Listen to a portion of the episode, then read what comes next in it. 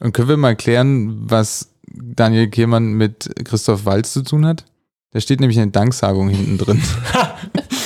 Vielleicht, weil er, weil er schon mal Nazi gespielt hat, hat er gefragt, Jetzt sag mal, habe wie ist denn das Daniel, so? Daniel Klemann hat einfach in Glorious Bastards geschaut und das hat ihn Ähm, inspiriert. Es gibt Ja, tatsächlich, das- ich meine- tatsächlich, ja, ja, ich habe ein Interview mit äh, Kehlmann gelesen, mit dem, das er dem Tagesspiegel gegeben hat. Ja. Und tatsächlich war das auch so ein bisschen so sein Ziel, so ein bisschen was wie in Glorious Bastards zu machen. Weil, Das hat mich auch daran erinnert, tatsächlich mal kurz mal. Ja. weil da ist es ja auch so, ne, dass das äh, Tarantino hat sich ja da auch extreme kreative Freiheit ja. gelassen, ne? Und ähm, ja, so, naja, das ist ja sogar noch ein Stück weiter, wo es ist historisch ja dann eigentlich ganz schön verquer. Aber ja, und, und das da, vielleicht haben sie darüber gesprochen.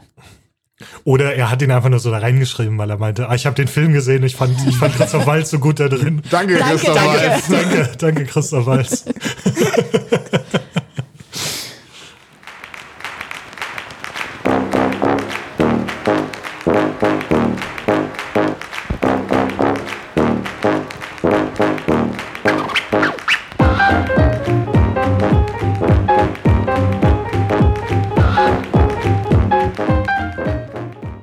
Hallo und herzlich willkommen zu Ein Beutel Bücher, dem Buchclub-Podcast. Wir sind Peter? Patrick, und Doreen und wir treffen uns einmal im Monat, um über ein Buch zu sprechen, das wir gelesen haben.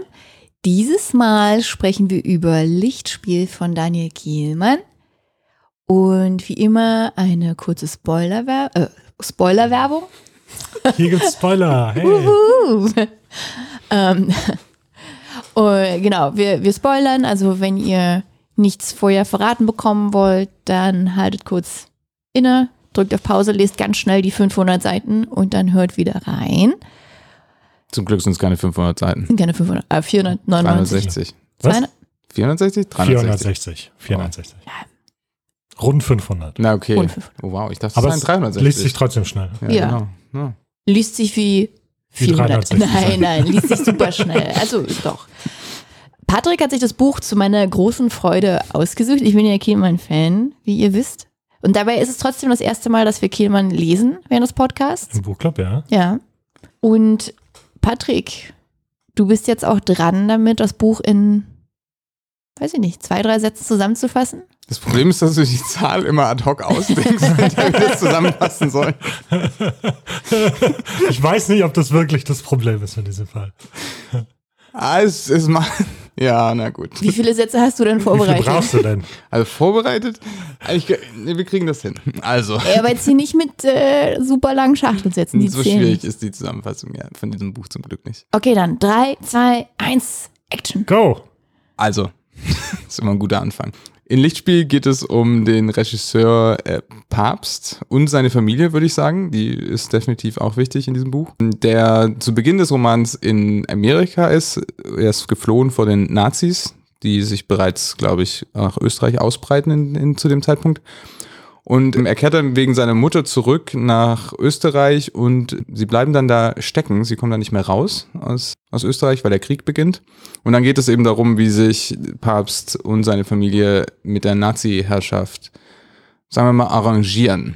Also es geht dann viel darum, dass er doch noch weiter Filme macht, aber das muss er natürlich dann unter irgendwie Einschränkungen der Nazis machen. Und im Endeffekt geht es darum, wie diese Filme gedreht werden.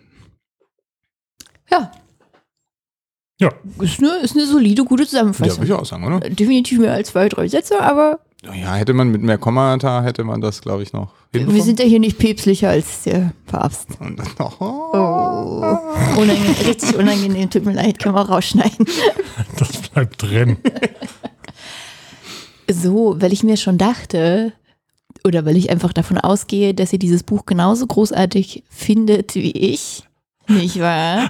Wobei, Schauen wir aber mal. dafür, darauf kommen wir, glaube ich, noch Schauen zu sprechen. Ich weiß, dass Peter nicht so happy aussah, als wir das Buch in der letzten Folge angekündigt haben. Ja. Äh, da- darauf kommen wir vielleicht später noch zu sprechen, ähm, was Peters Meinung zu Killmann ist.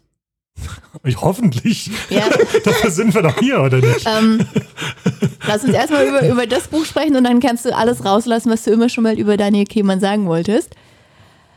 Fangen wir mal an. Und weil ich mir dachte, dass wir das alle gleich großartig finden werden, also so wie ich, habe ich das gemacht, was ich in dem Fall halt gerne mache. Ich bin in die äh, Bewertungen Buch ist auf verschiedenen Online-Kaufplattformen gegangen und habe mal so geschaut, was die Leute sagen, die es ganz, ganz furchtbar fanden. Weil das ist, ist das. auch interessant. Also du, du fragst gar nicht erst nach, wie wir das finden. Ja, genau. weil ich ja weiß, dass ihr das Wir genauso ja großartig findet wie ich, oder? so Immer, immer. will nicht riskieren, dass, es, dass sie eine Antwort kriegen könnte, die sie nicht hören will. Naja, Problem ist, wir könnten ja auch dann sagen, ja genau, der hat ja richtig recht, der Rezen Rezensent. Ja. Gucken. gucken, wir mal. Ja. Gucken wir Bin mal. gespannt. Genau. Und was ich ja immer mache, wenn ich was kaufe, ich gucke mir ja nicht die guten Bewertungen an, sondern ich gucke mir die schlechten an. Ja. Und das habe ich auch gemacht. Und ich habe drei rausgesucht, die ich gern mit euch besprechen möchte. Mhm. Und wir beginnen mit einer ersten, die sich auch gleich passend zum, also Beginn des Buches äußert. Und die ist ein Stern, heißt abschreckender Beginn. Und die geht so. Gleich der Anfang ist leider vollkommen missraten.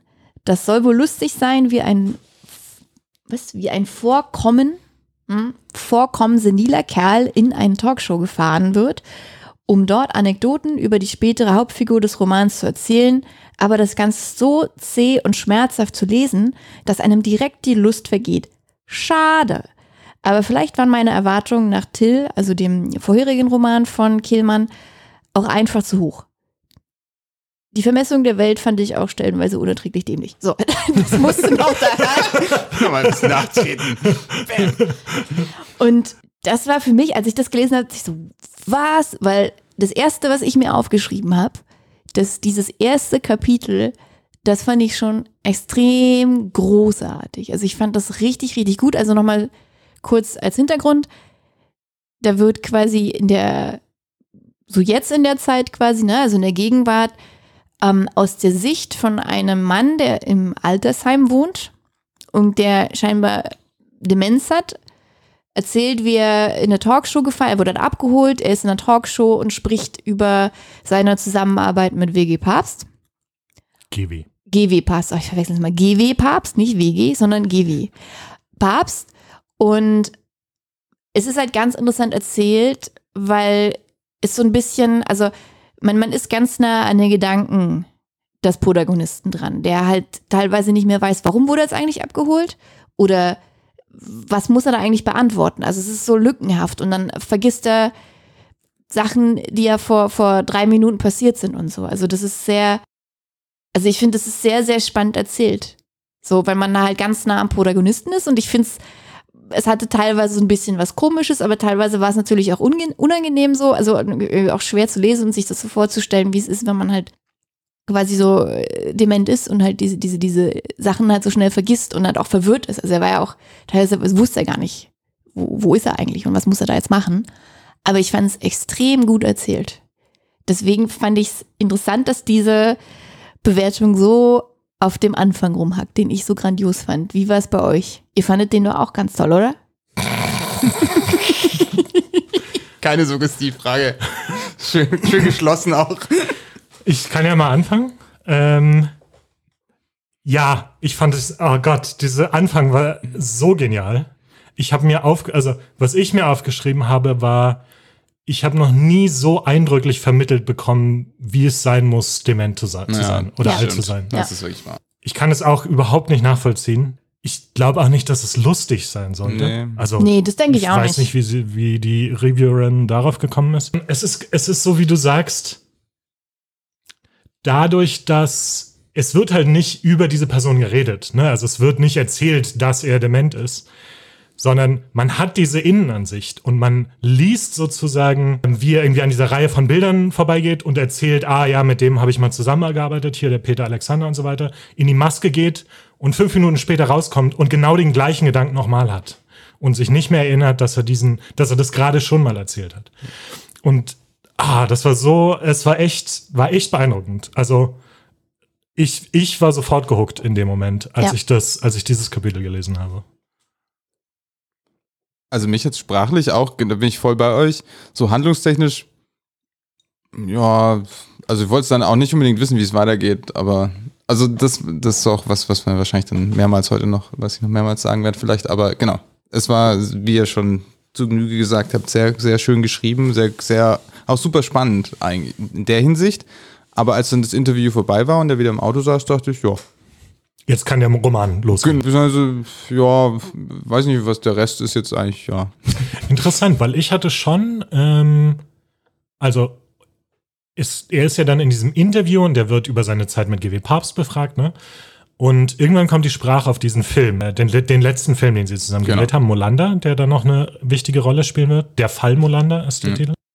Und also das fand ich zum Beispiel total, hat total Spannung bei mir erzeugt. Also ich diese dachte, Erinnerungsfetzen, die er hat an diese, an diese Aufnahme und dass da Soldaten waren, ne? Und man also ich habe mich dann total gefragt, was war da los?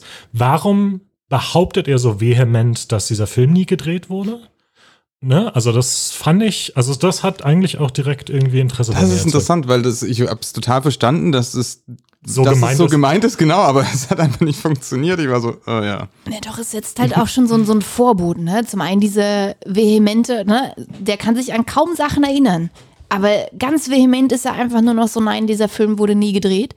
Und dann gibt es ja noch der, ähm, der, ich weiß gar nicht, was der für eine Rolle hat, der Studioassistent. Also, das Ja, ist so ein Mann, der. Rosenzweig.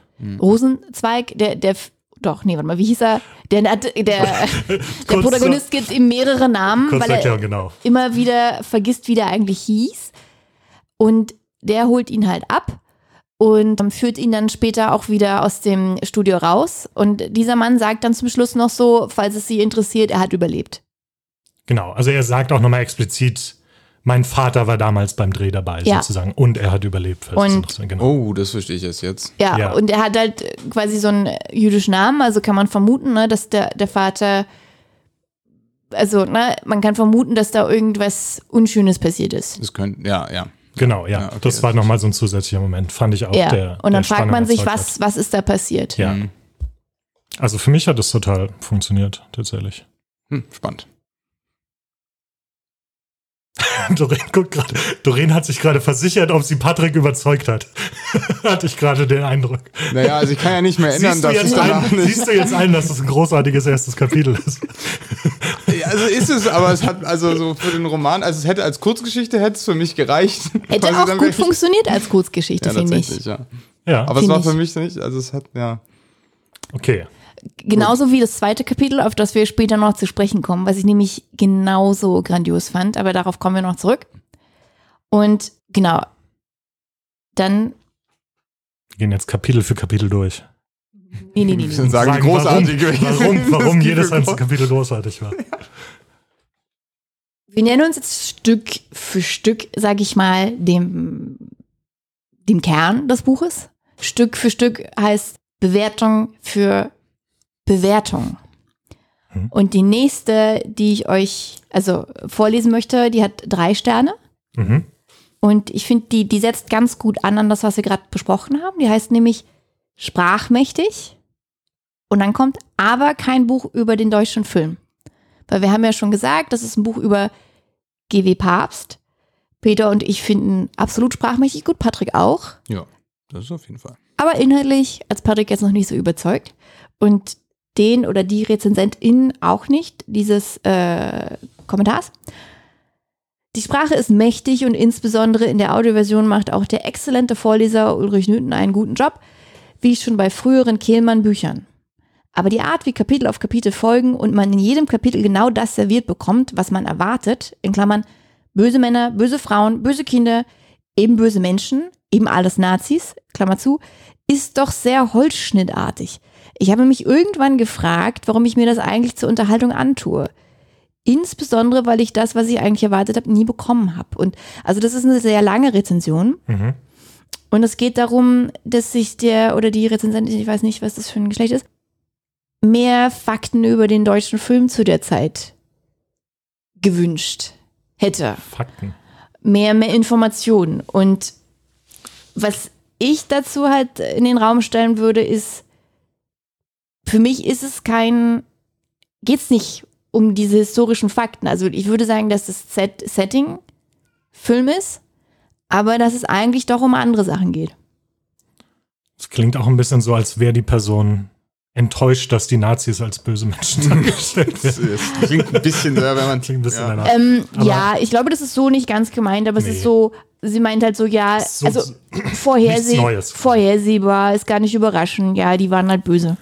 gut. Also zum einen weiß ich gar nicht, ob ich dem Punkt zustimmen würde, weil Welchen, ich, welchen genau?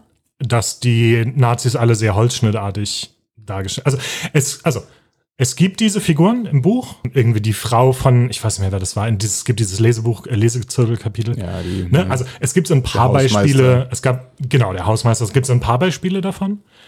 Aber auf der anderen Seite hat man halt auch die Figur des Papst, die irgendwie jetzt kein Nazi ist, aber halt in diesem System weiter ist und weiterarbeitet. Also es ist ja eine der zentralen Dinge und so, ne? Also können wir später noch drüber reden. Deine eigentliche Frage war, Ich würde sagen, dass es keine, Histo also dass es auch nicht das. Thema ist. also Nee. von wegen deutscher Film, ich sag mal so, ich versuche das mal zu sortieren. Ich habe von diesem Buch jetzt nicht erwartet, dass ich faktenbasiert, dass ich Fakten lerne über den deutschen Film damals. Und auch nicht über unbedingt über ähm, GW Papst.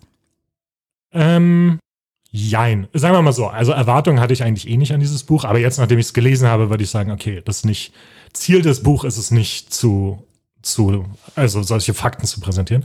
Die sind ja schon drin, finde ich auch. Ja. Also, das ist, glaube ich, so ein bisschen Killmanns Ding, ne? Also, dass er irgendwie historische Figuren und Fakten vermischt mit dann teilweise, ähm, ja, das ist, glaube ich, fast alle Genau, anderen wo, wobei man hier halt wirklich alle. vorsichtig sein muss. Er hat hier sehr, sehr viel dazu gesponnen.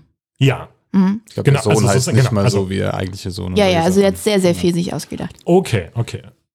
Gut, dann sollte man das vielleicht auch nicht so für voll nehmen. Ich fand aber trotzdem, also es gab ja tatsächlich Anhaltspunkte, also dieser Film zum Beispiel, der Fall Molander, existierte wirklich oder wurde wirklich gedreht am Ende des Krieges und kam nie raus und ist verschollen. Also, ne, es gibt diese Anknüpfungspunkte. Und ich finde aber, also es zeichnet halt ein Bild von der Stimmung damals und von der Stimmung in Hollywood, ne, vorher. Und das finde ich viel interessanter, als ob das jetzt, also ich habe mich auch gefragt, was, in wie viele Freiheiten er sich rausgenommen hat und ob das dem Buch schadet. Habe ich mich tatsächlich gefragt zwischendurch bei manchen Szenen, äh, in manchen Kapiteln. Aber ich würde im Endeffekt jetzt sagen, nee.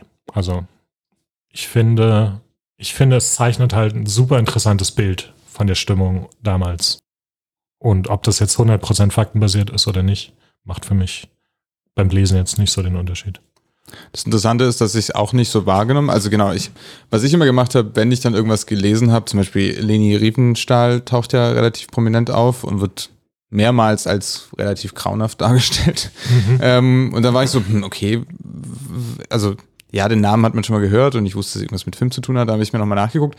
Und ich habe am meisten gelernt dadurch, dass die Personen so interessant dargestellt wurden, dass ich wissen wollte, was denn jetzt eigentlich die tatsächliche historische Figur auszeichnet. Also irgendwie, dass Leni Riefenstahl 2003 gestorben ist, fand ich irgendwie völlig abgefahren. Also das war mir Sehr nicht alt klar. geworden, ne? dass, ja, genau, ja, die ist, genau, sie ist auch sehr alt geworden. 100, glaube ich. Ja, dann, dass ähm, das tatsächlich ähm, KZ-Häftlinge oder, naja, Insassen für Dreharbeiten verwendet wurden, stimmt auch. Also, das im Buch auftaucht. Also, das war, äh, ja, das war ziemlich interessant. Aber ich habe das eben gelernt, weil das Buch mich so, weil es so interessant war, diese Szenen, dass ich wissen wollte, was wirklich passiert ist. Ja, Und teilweise war es dann halt nicht dasselbe, aber in vielen Fällen dann halt doch. das kann ich auch absolut unterschreiben, ja. So ging es mir auch. Ich habe genau diese Sachen auch gegoogelt. Zum Ganz zum Beispiel auch Häftlingen. dann hier der Prager Aufstand und wie dann, dass es dieses, äh, diese ganze Armeeteil gab, der irgendwie aus Mitgliedern oder Bürgern von besetzten osteuropäischen Ländern bes- bestand und dass die sich dann plötzlich gegen die deutsche Armee gewendet haben. Auch sowas war so völlig so, okay, ke- keine Ahnung, wusste ich vorher auch nicht. Mhm. Ja, ist interessant, ne? weil ja, der Roman selber trägt das nicht, aber er macht es halt so interessant, dass man es halt wissen will, was wirklich passiert ist. Achso, es ging auch um den deutschen Film spezifisch, fällt mir gerade auf in der Rezension. Da gibt's äh, einen anderen Roman, den man, glaube ich, viel eher lesen sollte, nämlich Der stumme Tod aus der Babylon-Berlin-Reihe. Also die Verfi- gibt's ja auch diese Verfilmung als Serie und da gibt's eine Romanvorlage für diese ganzen äh, Teile. Und das ist ein Krimi, der in Babelsberg gerade zur, zum Umbruch zwischen Stummfilm und halt vertonter Film passiert. Mhm. Und da, glaube ich, war deutlich mehr los. Und also wenn ich es zusammenfassen würde, war es für euch auch eher so eine Art ähm, Anker quasi, sich dann nochmal über die historischen Figuren, und da kommt eine ganze Reihe von vor, einfach nochmal selbst zu informieren. Ja. Na, es hat euch jetzt scheinbar keinen Abbruch getan, dass da jetzt vielleicht teilweise nicht so viel Kontextinformation, manchmal taucht ja auch nur ein Name auf und man muss sich dann quasi auch ein bisschen zusammenreimen, wer könnte das gewesen sein. Ja. Und Beziehungsweise manchmal werden die Personen gar nicht benannt. Ja. teilweise, ne? Also zum Beispiel Goebbels wird immer nur als der Minister Ja. bezeichnet Ja. und nie namentlich Man genannt. weiß ja. es dann aber, dass der das ist. Und aber Peter, du hattest kurz gemeint, das fand ich ganz interessant, dass du kurz dich gefragt hast, weil wie gesagt, Kehlmann hat da einiges zugedichtet, ob dich das gestört hat. Also du hast dich kurz gefragt beim Lesen, Ja. ob das Es gab so ein zwei, ein, zwei Kapitel, wo das, wo so war. Eins war tatsächlich das, wo er Goebbels trifft, wo er dieses Treffen mit Goebbels hat, der ihn versucht zu überzeugen, weiter Filme zu machen. Aber da habe ich mich schon gefragt, und ich weiß nicht, wie ich das sagen soll. Das ist halt so eine, ich frage mich jetzt gerade auch, ob er den Namen absichtlich weggelassen hat, um gerade nicht zu sehr auf die historische Figur Goebbels, äh, also also auf die historische Person Mhm. Goebbels zu verweisen. Hm. Weil irgendwie, weiß ich nicht, also er hat dieses Treffen halt dargestellt, auf die Weise, wie er es dargestellt hat. Und ich habe mich dann halt, bei diesem Kapitel saß ich da und habe mich gefragt, okay, wie realistisch ist das tatsächlich? Ja gut, aber da, wär, da hast du schon recht, das ist ein guter Punkt, weil hätte er den Namen hingeschrieben, dann hätte er viel näher an der Person bleiben müssen wahrscheinlich. So konnte er diese sehr abstruse Figur des Ministers da irgendwie reinschneiden. Ja, Und Konnte das sozusagen genauso schreiben, genau, wie er sich weil das für mich, war, ich hatte auch keinen Goebbels-Bezug im Kopf. So, das war, ja, hast recht, das ist, muss er ja gewesen sein. Eigentlich hätte, historisch hätte er es sein müssen, aber für mich war das eine arbiträre Person. korrekt, also würde ich auch sagen, also es war auch nicht wichtig, dass es die historische Person geht in dem, ist in dem Moment, sondern eher die Rolle war interessant. Genau, was für eine Funktion sozusagen. Genau, und, und die Szene ja. ist ja auch ein bisschen skurril dargestellt, kommen wir auch noch drauf zu sprechen. Da finde ich es tatsächlich sogar so besser, weil die dann halt, weil die, der Mensch mit dem Namen halt hinter dieser Rolle, die er eigentlich ja nur ist, zurücktritt. Deswegen fände ich das eigentlich auch ganz passend. So, man, man wusste schon, wer das ist, aber eigentlich ist es in dem Moment nicht so wichtig. Ich weiß zum Beispiel auch, ich glaube, Leni Riefenstahl Wird auch nicht genannt. in vielen, also irgendwann fällt der Name vielleicht mal später, aber in den Kapiteln, wo er wirklich mit ihr interagiert, Ja. Wird sie auch gar nicht benannt, glaube ich. Ich glaube einmal oder so. Ja. Vielleicht, ich glaube aber Ja. schon. Sie ist, ich, Aber schon- ich, ich weiß, was du meinst. Also es wird ja eine wirklich ein Dreh beschrieben Genau. und da wird wo die er auch nicht mit helfen dem muss, Namen. ne? Da, ja, Ja, Genau, und da wird immer nur hier ihre kalten blauen Augen ja, und man, man kann sich dann schon denken, wer es ist, aber es wird nicht genannt. ja, genau. Ich meine auch. Sicher? Also Ja. Ich bin mir ziemlich sicher, dass da irgendwie Leni oder sowas als Nee, Name weil- weil ich's auch auftaucht. interessant Frau fand. Riefenstahl, eins von beidem. Aber es, Kann sein, dass es mal dann in einer Ansprache ist, aber es, also, es ist nicht so on the nose, ne? Also es leitet nicht ein, das Kapitel mit. Ja, ist jetzt nein, beim Dreh bei Leni Riefenstahl, sondern. Also meine These wäre, dass es eben auch weniger um die Darstellung dieser Zeit an sich geht und auch nicht um die Darstellung des deutschen Films in der Zeit, sondern vielmehr um die Frage, wie, wie geht man, also wie geht man da um, also wie, wie ist Papst damit umgegangen? Wie konnte es halt sein, dass jemand da in so ein System reinrutscht? Oder ist er reingerutscht? Ne? Also das können wir uns ja auch noch fragen. Also wie, wie kommt das, dass der schon in den USA war, wieder zurückgeht und dann auf einmal Filme macht? Mhm. Und ich glaube, darum geht es für mich viel mehr. Also das ist ja auch eine, also für mich auch das, das Spannendste an dem Buch, so sehen, wie der Stück für Stück irgendwie da immer mehr mitmacht, bis zum Schluss dann eben diese Szene passiert, indem er halt dreht und dann KZ-Insassinnen als Statisten verwendet. Mhm.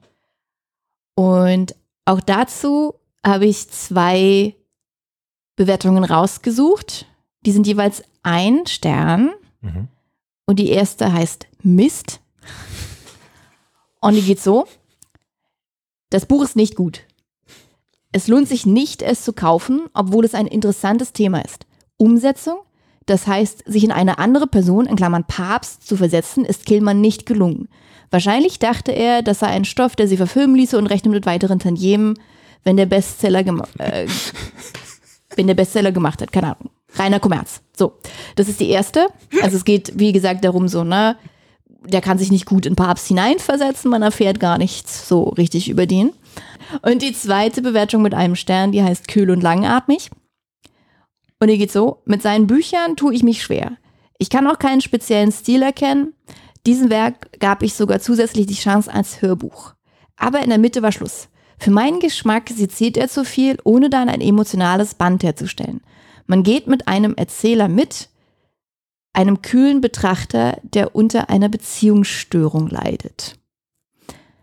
So, und das beide Bewertungen zielen für mich so ein bisschen darauf ab, dass man nicht nah an Papst rankommt, Mhm. so ein bisschen, und vielleicht auch nicht erfährt, warum er tut, was er tut. Ja. Und finde ich sehr spannend, weil einerseits kann ich das nachvollziehen. Also wir haben selten so zum Beispiel innere Monologe. Mhm. Also ich würde sogar sagen, wir haben keinen einzigen inneren Monolog, zum Beispiel so von Papst. Also wir erfahren nie, was er so richtig, richtig denkt. Ja. Aber ich würde sagen, das ist auch das Spannende daran, weil, weil man das Gefühl hat, er, er rutscht da so ein bisschen auch rein. Also es gibt dann einen Kompromiss nach dem nächsten, Stück für Stück nähert er sich halt diesem äh, Regime halt an und macht dann halt Filme dort. Also ich habe auch so das Gefühl, dass es nie, ne, also für die, für die Romanfigur zumindest, wir wissen nicht, wie es dem echten Papst damit ging, aber ich habe das Gefühl, dass er sich nie so hundertprozentig damit auseinandersetzt Mhm. und dass das halt quasi auch durch diese Distanz unterstützt wird. Also, ne, also das, ich glaube, Papst, also die, die Figur Papst weiß es selber nicht ganz so recht. Der will einfach Filme machen. Ja, genau, weil ja, auf der Ebene kommen ja schon sehr viele Introspektiven raus. Also es ist ja oft, also man, zum Beispiel, als er hier die, am Ende die Sterngeige übergeholfen bekommt, der dann der Fall Ja. Molander wird als Film, das ist eine Romanvorlage, da gibt es schon so einen inneren Monolog, als er sich darüber ärgert, wie denn jetzt dieser Film aussehen, also dass er keine gute Idee hat und dass er sich nicht mehr so frei fühlt im Kopf und so weiter. Da kriegt man das mit. Also Ja. was die filmischen Sachen angeht und dann, dann geht's los, dass er so Kopfkino hat und also wörtlich Kopfkino.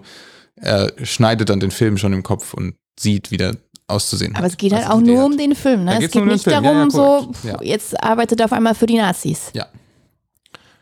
Ich meine, da sind verschiedene interessante Fragen drin, finde ich. Also zum einen kann man diskutieren, inwieweit er sich wirklich dem Regime annähert, Mhm. ähm, was du gesagt hast. Also ja, er macht, er arbeitet mit den Nazis zusammen. Hat er auch vor diesem Film schon gemacht, ne? Also er hat, zum einen hat er Paracelsus vorher, vorher geredet, also er hat schon vor dem, diesem letzten Film einen kompletten Film gemacht. Da gibt's eine, Premi- eine Szene, wo sie bei der Premiere sind Ja. und so, ne? Hat er nicht sogar zwei? Und er hat halt mit Leni Riefenstahl, da muss er mal hin und, so, ja. und ähm, ihr helfen beim Dreh. Das, stimmt. das hat er ja auch im Auftrag der Nazis gemacht. Ja.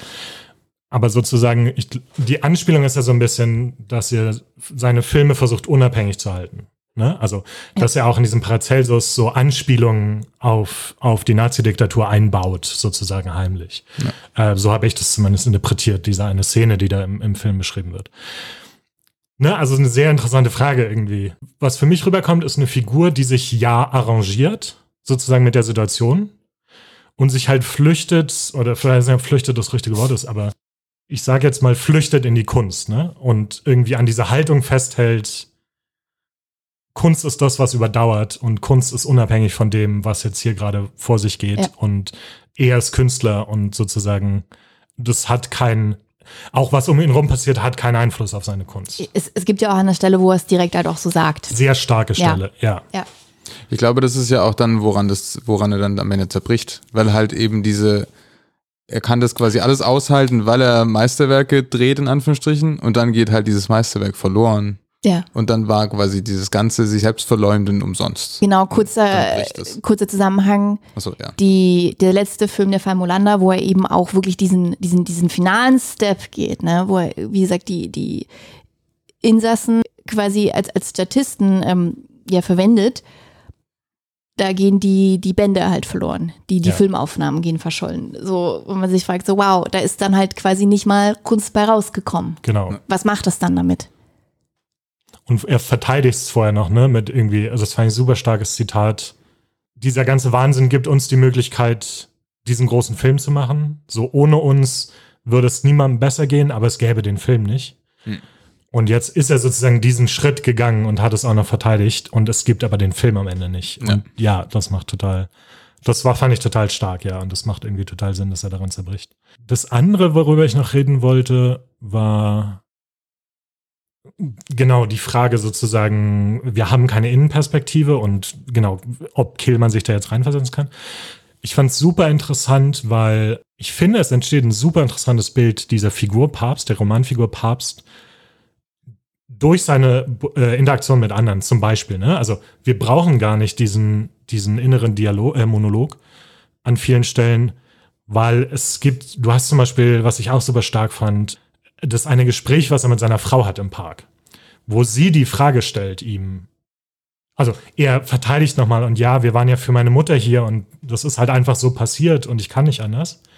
Wo sie nochmal die Frage stellt, ist es wirklich so? Ne? Also war es wirklich nur Zufall oder ne? Also du warst in Amerika, da hast du das schlechte Material bekommen, da warst du nicht der große Papst. Ist es wirklich so ein Zufall, dass wir jetzt wieder in Deutschland sind, wo dich alle kennen? Was ja eine sehr zentrale Frage des Romans ist.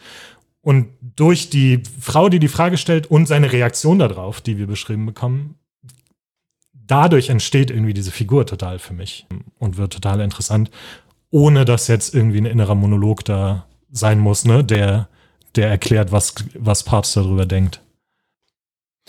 Das ist ja auch eigentlich konsistent mit dem anderen Stil, also zum Beispiel mit dem Stil des ersten Kapitels, wo ja auch nicht beschrieben wird, dass jemand dement ist, sondern Demenz wird, er, er zeichnet das Bild von Demenz Das ist einfach. sehr viel subtiler. Ja, genau, und so ist es halt im Rest auch. Ich meine, aber das stimmt ja schon auch, wie eine der Rezensionen schreibt irgendwie, dass das generell auch sein Stil ist. In dem Buch ja, Mhm. also es ist wie eine Kamera quasi von außen. Ich finde die das bei halt. Kehlmann-Büchern generell eher nicht voll, vielleicht nicht so stark wie in dem Buch, aber es hat generell eine Tendenz dazu. Ja. Und hier, was ich auch noch interessant finde, mh, ich habe halt, ich, ich mag das ja halt gerade, dass äh, ich finde es gut gesagt von Peter, ne, dass man die, die Haltung, zumindest, ne, die, die äußere Haltung halt durch die, die Antworten und auch durch die Taten quasi so sich zusammensetzen kann. Mhm. Und das macht es halt in, interessant, weil letztendlich ist ja das vielleicht auch viel entscheidender, was er halt macht und wie er auf Leute reagiert, als das, was er halt denkt. Ja. Na, weil letztendlich kommt es halt darauf an, was machst du dann halt. Und was ich halt auch mag, ist, dass Kehlmann dadurch halt, wie ich schon meinte, halt eine Kamera draufsetzt, aber halt auch nicht entscheidet. Also Ja. Kehlmann, äh, ne, er, der entscheidet nicht und er urteilt auch nicht, sondern er zeigt halt nur, was Stück für Stück da passiert. Ich würde gerne eine Sache zum Schreib Schreibstil sagen, wenn ich das darf. Ja. Weil er macht, und es, also, das ist ähnlich wie das, was du gerade gesagt hast, aber glaube ich nochmal ein bisschen was, was ich meine, ist nochmal ein bisschen was anderes. Und ich finde es super, ich liebe diesen Schreibstil, ist mir aufgefallen. Und Kehlmann hat das ganz viel in diesem Buch. Und ich weiß nicht, ob es dafür einen Namen gibt oder so, oder ob das überhaupt nichts Besonderes ist eigentlich. Zum Beispiel dieses erste Kapitel, ne? Du hast eigentlich nur die subjektive Sicht. Das ist das, was beschrieben wird, ne? Was die Figur wahrnimmt. Und die, das Eigentliche passiert aber bei dir, weil du mehr Kontext hast. Und es gibt ganz viele Beispiele in diesem äh, Buch. Eins zum Beispiel ist, wo sie wieder nach Österreich reinfahren, ist der junge Sohn dabei im Zug, ne? Und der beschreibt, es wird dann beschrieben, was der Junge wahrnimmt und sieht, nämlich, ach, da ist irgendwie ein Zug, der kommt aus der Richtung, also der kommt aus, der geht in die Gegenrichtung, der ist irgendwie voller Leute und dann kommen da Männer mit schwarzen Umhängen, äh, Mänteln und gehen da rein und er beschreibt einfach nur, was er sieht. Und aber als aus seiner kindlichen Perspektive weiß er nicht, was das heißt. Aber als Leser haben wir halt den historischen Kontext und das erzeugt so eine geile Spannung, Ja. und also, ne, also Spannung in dem Sinne, so eine innere Anspannung fast zwischen dem, was da beschrieben wird und dem, was du weißt, was da eigentlich passiert gerade. Und ich liebe das. Und ich weiß nicht, es gibt ein Buch, wo mir das mal zum ersten Mal aufgefallen ist, ein ganz anderes, wo ich mich bis heute an dieses Kapitel erinnere, weil das genauso funktioniert hat und ich es so geil fand. Und ich weiß nicht, ob es dafür einen Namen gibt oder ob das irgendwie. Es ist es was, bin ich da über was gestolpert, was eigentlich völlig normal ist in Romanen? Nee, nee, wir haben halt hier quasi einen Erzähler oder, oder Erzählerin, die, die quasi sehr, sehr nah an der, am jeweiligen Protagonisten erzählt und quasi auch den, den gleichen Wissensstand halt nur vermittelt. Genau. Ja, aber das Interessante ist ja, dass wir mehr wissen und Ja. dadurch dadurch ein bestimmter Effekt, weil wenn das jetzt auf einem fremden Planeten in einer komplett Ja. fremden Umgebung passieren würde, hätte man den Effekt ja nicht, den du meinst. Genau. Ja. Ja. Aber ja, genau. So funktioniert. Ich finde das. Ich das. Ich weiß nicht. Dann, Das ist, glaube ich, mein Lieblingsschreibstil und ich wusste Da- nicht, dass ich einen da, habe. da muss ich gerade dran denken, dann liest doch mal ein bisschen Georg Heim, Okay. zum Beispiel Der Irre. Ja. Und dann gibt es noch eine andere Kurzgeschichte, da weiß ich nicht mehr, wie die heißt, aber da wird die Gioconda, also die Mona Lisa, geklaut. Und da ist es auch in beiden Fällen so. Okay. Das, und da ist es aber tatsächlich sogar noch mal so ein bisschen so, dass du da so, so drin bist in dieser Sicht ja. und teilweise den, den, den anderen Kontext halt nicht weißt. Also du hast, es fällt halt teilweise schwer, diesen, diesen Realitätsrahmen als, als, als Vergleich zu nehmen. Hier können wir es, weil wir Ja. halt sehr viel wissen und da fällt es teilweise schwer und dann merkt man halt, wie man da so mit drin ist und dann geht man aber irgendwie, wenn man es jemand anderem zum Beispiel erzählt, worum es geht, Ja. dann merkt man, dass man halt wirklich so in dieser Sicht von diesem, in Anführungsstrichen, Irren halt so drin ist. Ja. Okay. Klingt, klingt super spannend. Was das natürlich auch auslöst, ist, was ich bei sowas immer spannend finde, wie, wie banal das in dem Moment ist. Mhm. Weil Ja. das sind halt, das heutzutage ist, do- es ist für uns natürlich, wir können das einordnen, wir wissen, was das bedeutet, dieses Ereignis, aber genau wie du sagst, für einen Zehnjährigen ist das halt, okay, da lauf- laufen Leute durch den Zug und Leute müssen aussteigen. Ja. Das ist ja erstmal etwas, was auch sonst passieren würde, wenn der Zug zu voll ist. An Weihnachten der ICE, keine Ahnung, in, in Hannover zu voll ist. Ja. Dann muss das, passiert das ja auch. Aber ja. Und ich hatte auch eine Stelle ganz am Ende, da fahren sie aus Prag zurück. Da gibt es kurz mal so einen Moment, wo so eine lange Mauer mit Stacheldraht auftaucht und ein Turm. Und alle dazu. ruhig werden, ne? Ja, genau. Und Ja. alle kurz im Gespräch ruhig werden, dann weiterreden. Und das war auch, das fand ich auch super spannend, weil das ja auch so eine Instanz ist von, es ist wahrscheinlich ein KZ. Sie reden da nicht drüber in dem Moment. Wir wissen aber, was es ist. Das war irgendwie diese Mischung, also das sind ja zwei Ebenen. Einmal die Ebene, die du meinst, mit wir wissen heutzutage, was das ist und können das deshalb. Nicht nur heutzutage, also es ist sozusagen, es ist einfach, weil nur- ja. Du mehr Kontext hast, als dir im Buch gegeben wird. Genau, und ja, so rum, ja. Die Figuren wissen es wahrscheinlich auch, deshalb werden sie ja ruhig. Genau.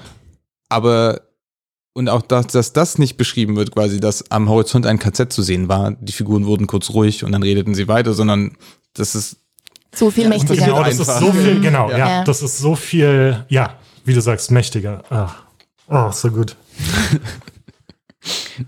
Und wir sind ja jetzt gerade schon dabei, bisschen mehr auf den Schreibstil einzugehen. Also wie erzählt er das, der Kehlmann? Und dazu passt ganz gut die letzte Bewertung, die ich euch vorlesen Wie möchte. viele hast du denn? Ich dachte, du hast nur drei rausgesucht. Nee. Ja, waren jetzt vier. Ist wie Und mit den Sätzen bei der Zusammenfassung. wir sind ein bisschen flexibel. Und die hat drei Sterne und die heißt Ratlos bleibt man zurück. Ein seltsames Buch, immerhin. Es gewinnt nur langsam Fahrt. Oft sehr nüchterne Szenen, dann plötzlich seltsam unwirklich. Ist auch ein bisschen poetisch geschrieben, so, ne? ähm, manche Figuren erscheinen farblos, hölzern, konstruiert, zum Beispiel Rühmann. Auch die Figur Goebbels nicht überzeugend, eher zu schräg und albern. Man ahnt den Versuch einer Darstellung, aber das genau möchte man nicht. Man will die Figur, nicht seine Darstellung. Dann tauchen zwei Gestapo-Männer auf, ebenfalls schräg im Raum hängend, erinnern seltsam an die Zwillinge in Kafkas Das Schloss. Genau. Und das ist halt so das Interessante. Wir haben ja, glaube ich, jetzt schon festgestellt, dass wir gar nicht unbedingt die Figuren wollen, sondern wir wollen Kielmanns Darstellung. Ich weiß gar nicht, was das heißen soll, dieser Satz, ehrlich gesagt. Ich glaube, die, also so wie ich diese Bewertung verstehe, tut sich der oder die Rezensentin halt auch schwer damit, dass zum Beispiel, also wie jetzt hier sogar Goebbels, ne, das ist eine sehr skurrile Szene im Buch. Und wir haben ja schon gesagt, ne, dass, dass es halt kein historisches Buch ist in dem Sinne, dass wir da wirklich viel über die ganzen ähm, Menschen erfahren, die da auftauchen, also auch die historischen Figuren. Ja. Und das, das scheinbar, also, das, also die gehen teilweise hinter der Darstellung ein bisschen verloren. Also die gehen hinter der Sta Darstellung zurück. Und ich, äh, verloren ist eigentlich schlecht, aber die, die Personen und die Figuren, die stehen so ein bisschen hinter ihrer Darstellung, würde ich sagen. Die, die Darstellung steht im Vordergrund. Wie gerade das Beispiel mit der langen Mauer. Ja. Man hätte auch sagen können, die fahren an einem KZ vorbei. Aber das, äh, da stattdessen wird von der Mauer gesprochen und alle werden ganz ruhig. Also mit Figuren meinst du, meint, meint diese Person auch, mit Figuren meint sie die historischen Persönlichkeiten? Genau, alle auch. Also interessant ist ja zum Beispiel, den finde ich auch ganz interessant. Natürlich habe ich mir den Namen nicht gemerkt, aber dieser in der großartigen, großartigen zweiten Kapitel, Was dieser, war das nochmal? dieses zweite Kapitel ist diese Party in Los Angeles, Ja.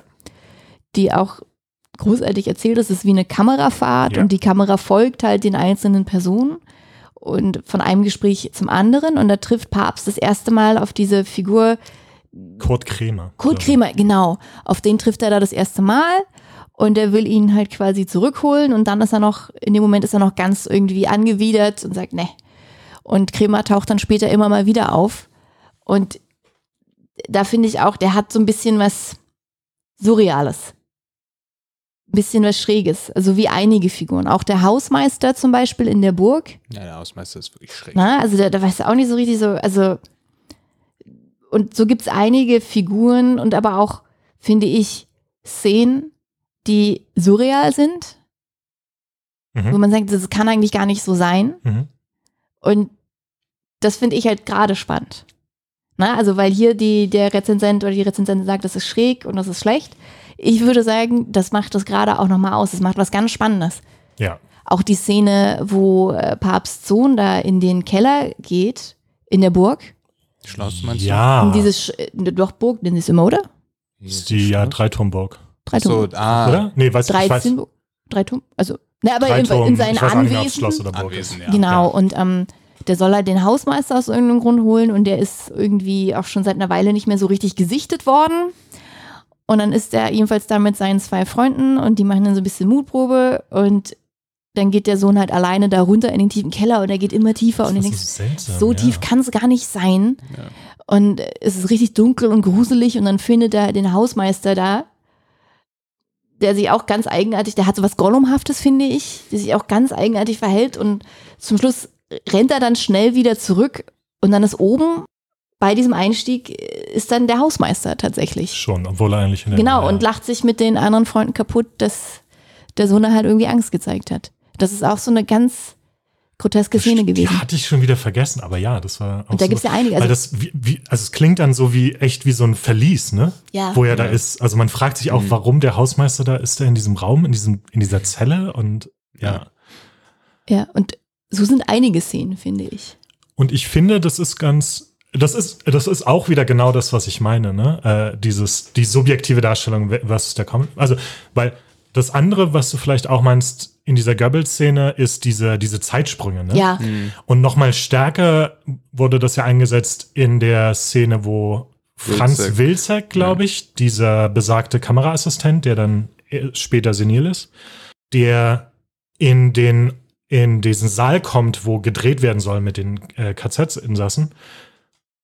Und da hat, genau, und Ja, du auch wieder diese Zeitsprünge hast. Also er geht rein und sieht, was da los ist. Und er ist wieder draußen. Ne? Und das ist aber genau in dieser subjektiven Perspektive beschrieben.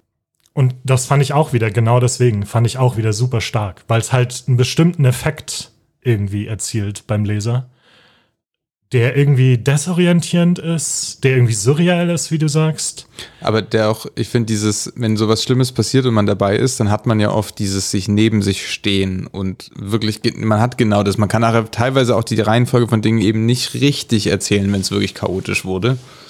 Ich glaube, das, ja, ich fand die Szene auch super stark. Also die mit dem, mit dem Keller und mit dem Minister, die waren so für mich so, ja, die haben jetzt nicht so doll was hinzugefügt tatsächlich. Aber das, was du gerade beschrieben hast, mit dem Kameramann und es gab noch mehr von denen. Es gab relativ viele von diesen Sachen, ich meine auch. so, hm? ja, wo Leute, genau, wo Leute Zeitsprünge oder halt Wiederholungen erfahren. Oder auch beschreiben. eigenartige, ne? Also die, äh, da sind ja viele Szenen in dieser Burg, sind so eigenartig.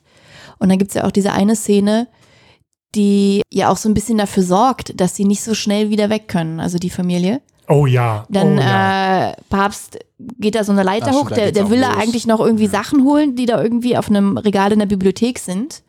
Und dann kommt halt dieser ähm, Hausmeister und rüttelt an der Leiter. Und Papst hat ja auch Höhenangst und er rüttelt einfach und zum Schluss zieht er die Leiter halt von dem Regal weg, so dass Papst halt stürzt und sich verletzt und letztendlich deswegen auch bleiben muss. Und er sagt halt, der Hausmeister war das. Und seine Frau, also Papstfrau sagt dann so, nein, ich war dabei, der Hausmeister war das nicht, du bist alleine gestürzt. Ja. Und aber davor, du als Leser oder Leserin bist halt dran und du, du siehst halt, ne, was Papst halt sieht in dem Moment und das ist der Hausmeister. Das, ist, genau wieder das, ja. Und das fand ich, das fand ich auch super stark, tatsächlich. Ne, dann die Frau, weil, weil, vielleicht auch wie du Fan meintest, man ist so drin und man glaubt es Ja. ne, in dem Moment. Wobei ich auch dabei beim Lesen dann schon dachte, also ich saß so da, hab das gelesen, dachte so, what the Kann fuck? eigentlich also gar ist nicht schon, sein. Ne, Ja. Ist schon ganz schön krass, dass er das jetzt einfach so macht. Und dann hast du danach irgendwie das und man ist echt so kurz in diesem Moment, also wer hat jetzt recht? Ne? Ja. Also ich hab's doch erlebt Ja. Ja, durchs das. Lesen. Und jetzt, und es hat total, aber dann Sinn, es ist auch interessanterweise, ist mir dann im Nachhinein aufgefallen, es ist in so einer Sequenz von Träumen. Also Ja, es, genau. Davor ist schon irgendwie, dass von Sohn, Vater und Mutter der Traum beschrieben wird. Ja. Und dann ist es sozusagen Sohn, Mutter und dann diese Geschichte mit der Leiter. Und im, in der Struktur macht es dann im Nachhinein total Sinn, dass es auch ein Traum war. Ist super. Ah, so gut. Aber ab da bleibt es ja auch so. Davor hast du diese Sequenzen nicht. Diese ganzen surrealen Sequenzen beginnen damit, mit diesen, Ja. dieser Traumreihenfolge. Oh. Erst im, ist, der erste ist, als Jakob einschläft im Zug am Ende von dem Kapitel. Ja.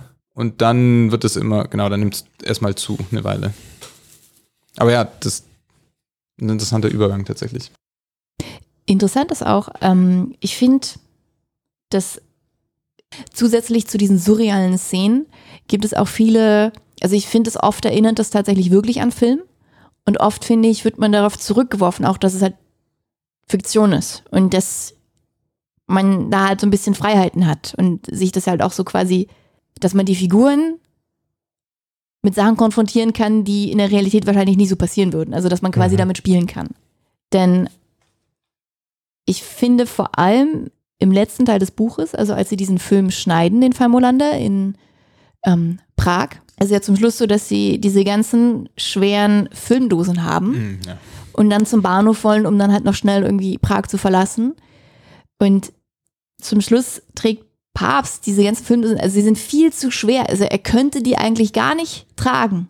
Und dann gibt es auch so eine Szene, wo ähm, der Kameraassistent und Papst an so eine Brücke kommen, wo aber halt bewaffnete Menschen stehen. Mhm. Und dann sagt er ja, glaube ich, noch in einem Film wäre das so, dass die Kamera einmal weg und dann würde man die auf der anderen Seite sehen von der Brücke. Und genau so passiert es dann auch.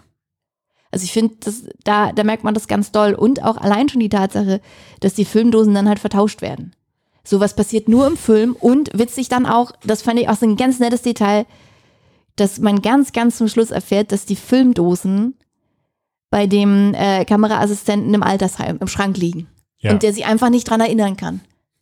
Naja, also Doch, er hat doch sie ja, stimmt, kurz erinnert er sich er hat dran. sie ja, genau, aber also er hat sie ja schon Jahre vorher bekommen. Ja, ja, so. ja. Also er war ja noch ein junger oder ein, ein Mann, als er, als er, als er die wiederbekommen hat und dann hat er aber nie es über das Herz gebracht, die Papst wiederzugeben, ne? Ja. Was du davor gesagt hast, das war auch wieder so ein tolles Ding, weil das wieder vermittelt hat, ohne es zu sagen, wie besessen Papst ist von Ja, diesem Film. ja. Ne? Und er ist so drin in diesem Modus, diesen Film fertig zu kriegen und diesen Film fertig zu schneiden, dass selbst irgendwie diese gefährliche Szene im realen Leben er nicht anders kann, als die als, als Filmszene zu analysieren. Ähm, ja, super. Auch das ausgerechnet, also das war schon so ein bisschen im Nachhinein ein bisschen albern, ne? Das, die Geschichte ist ja, sie setzt sich im Zug neben jemanden, der einen Rucksack hat, der genauso aussieht. Ja. Und der nimmt dann aus Versehen den falschen Rucksack mit. Und sein Rucksack ist zufällig ähnlich schwer, weil er da drin Hufeisen gesammelt hat für das Metall. Und das war so. Weil normalerweise wäre es ja sofort aufgefallen, dass der Rucksack Ja, viel zu schwer ja. ist. Aber weil er diese ganzen Hufeisen da drin hatte. Und das, Naja. das mag ich. Das hat halt so eine Augenzwinkern. Weil das ist so für dich als, als Lesenden ist das natürlich klar. Das, das wirkt halt super konstruiert. Ja. Es wirkt halt wirklich so, wie wenn man sich so eine Geschichte überlegt. Denkt so, hm, was könnte ich da jetzt noch machen? Ne? Was könnte ich den Charakteren nicht vorsetzen? Und das fand ich super. Ja. So, das, das hat, das hat Spaß gemacht dann in dem Moment. Ich dachte, ja, geil. Jetzt da noch so einen Moment einzufügen. Ich fand auch tatsächlich, also vorhin ging es darum, ob das ein, Fil ein Buch über einen deutschen Film ist. Ich fand tatsächlich auch super spannend, so ein bisschen Einblick. Ich ähm, weiß man ja auch wieder nicht, wie gut es recherchiert ist und so, aber so ein bisschen den Einblick zu bekommen, wie so ein Regisseur denkt, ne? Oder wie Papst oder die Figur Papst als Regisseur denkt und drüber nachdenkt über Szenen und über Figuren und über Kameraeinstellungen und so weiter. Fand ich eigentlich äh, auch total interessant. Und äh, was ich auch total interessant war, von wegen, dass es so ein Stimmungsbild zeichnet, ähm, das war nur ganz so ein bisschen am Ende drin, aber dieser Moment, wo die Leute zurückkommen aus dem Exil, fand ich total spannend im Buch, ne? Also nach, am, mhm. nach dem Ende des Krieges, als dann irgendwie jüdische Schauspieler, jüdische Regisseure unter anderem wieder zurückkommen und mit Papst dann irgendwie arbeiten an neuen Projekten. Und irgendwie das ist was, worüber ich nie so wirklich nachgedacht habe, aber also es muss auch ganz schön krass gewesen sein, mhm. in so eine Stimmung reinzukommen. Du kommst in dieses Land zurück mhm. und du weißt nicht, die sind ja alle noch da. Ja. Ne? So, und aber es ist irgendwie auch deine Heimat und jetzt bist du wieder da und weißt nicht so richtig, wem du trauen kannst und ja. nicht, obwohl das alles vorbei ist. Das fand ich schon auch super spannend. Da gab es auch so eine relativ explizite Szene. Was ist mit dem und dem? Ja, der war bei der SS. Aber der ist doch so höflich. Ja, höflich ist er. Mhm. Ja. Stimmt. Ja. Jetzt sind sie alle wieder sehr höflich. Stimmt, das meinte ich. Jetzt sind sie alle wieder sehr kultiviert. Das war, glaube ich, einer der Sprüche. Ja. Spannend. So, Peter. Ja. Ich habe jetzt am Anfang angekündigt, ja. dass ich dich nochmal drauf ansprechen werde, wie, wie du jetzt eigentlich zu Killmann stehst. Weil, ja. wie gesagt, ich habe dich letztes Mal ganz genau angeguckt, als wir verkündet haben, welches Buch gelesen wird. Ja. Und da sahst du nicht so happy aus. Und wie ist denn jetzt deine Meinung zu Kehlmann? Also ich, ich, ich, ich fand es so lustig, dass du es von so groß angekündigt hast, weil ich habe eigentlich beim letzten Mal schon alles gesagt. Ich habe ich hab nicht wirklich eine Meinung gehabt zu Kehlmann vorher. Also ich habe, wie gesagt, ein Buch gelesen, Die Vermessung der Erde. Mhm. Und das ist Jahre her. Und es hat mich jetzt in meiner Erinnerung nicht so vom Hocker gehauen. Und seitdem habe ich nie wieder was gelesen von ihm. Aber ich war jetzt auch nie. Ich war jetzt nie, dass ich. Weiß ich nicht. Ist einfach so. Also, ist halt auf so einer. Ist so ein Autor, den ich jetzt hier über den Buchclub kennenlerne, äh, näher, wo ich selbst nie jetzt ich wäre nie in den Laden gegangen, hätte gesagt, ah, Mensch, der neue Killmann ist draußen, ich hol mir den jetzt, weil irgendwie, weiß ich nicht. Das war jetzt nie so meins.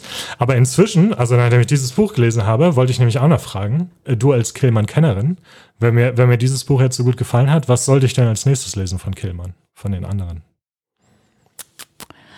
Ähm, ich würde eigentlich sagen, fast alle ab der Vermessung der Erde. Aber was in, inklusive der Vermessung der Erde oder? Ja, inklusive auch. Okay. Ich finde, da merkt man halt auch seinen, seinen ganz feinen Humor, den er hat. Den okay. mag ich ja auch sehr gern. Und ich hatte aber auch viel Spaß an F und an Till. Okay. So die letzten beiden davor.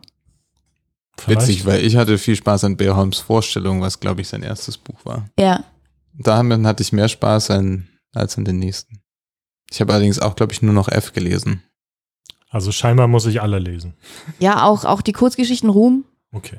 Eigentlich kann man ja, alles. Ruhm war auch gut. Er ist halt einfach, also was ich an ihm halt so mag, er ist halt so ein wirklich ein richtig, richtig guter Erzähler. Ja. Und das hat er hier halt mal wieder gezeigt. Ne? Und dass er halt Sachen so ganz subtil machen kann. Das, das ist so beeindruckend.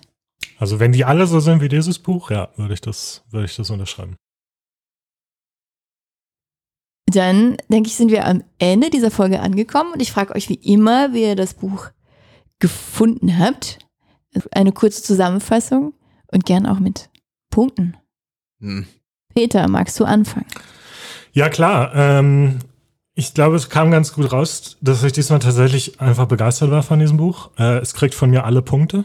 Wow, und das ist eine der besten Peter-Bewertungen ja, ähm, jemals. Wie gesagt, dieser Schreibstil, dieser Erzählstil, ich weiß gar nicht, ob ich so genau sagen kann, warum ich das, diesen, diese Art von, von subjektiven und sehr subtilen Erzählen, es ist einfach geil. Keine Ahnung. Ähm, ich fand das Buch tatsächlich auch, also interessant in dem Sinne, also zum Beispiel GW Papst war eine Person, über die ich noch äh, gar nichts wusste. So, und ich fand's, ich fand das eine super spannende Figur und ich weiß nicht, ich hatte mir auch vorgenommen, einen seiner Filme hm, zu ja, sehen. Ich auch. Vorher, äh, vor, bevor wir aufnehmen, ich habe dann festgestellt, dass die leider nur alle auf DVD zu kaufen gibt. Also da ist mit Streamen ist das schwierig. Aber ich muss auch sagen, also entgegen dem, was wir vorhin so ein bisschen gesagt haben, ich fand es schon auch so eine kleine Liebeserklärung an den Film insgesamt und ans Filme machen. Fand ich auch super. Hat auch so ein bisschen, weiß nicht, mein Blick aufs, auf den Film, auf Filme geschärft, würde ich sagen. Also, dass einem vielleicht mal so eine Kameraaufnahme, die mir dann mehr aufgefallen ist. Und super erzählt, sehr subtil, interessante Figuren. Ja, einfach, Bam. einfach ein gutes Buch. Ich musste gerade so lachen, weil ich dachte so, wenn ich, wenn du jetzt eine Bewertung da schreiben müsstest, das wäre dann eine 5 von 5 Sternen und die würde heißen, einfach geil. Einfach geil. nein, einfach geil, Komma, keine Ahnung. das war, Keine Ahnung, keine Ahnung, was ihr wollt, was ihr mehr Ahnung. wollt. Ist halt einfach geil. aber ging mir auch so, ich muss sagen, ich habe die Zunge beißen.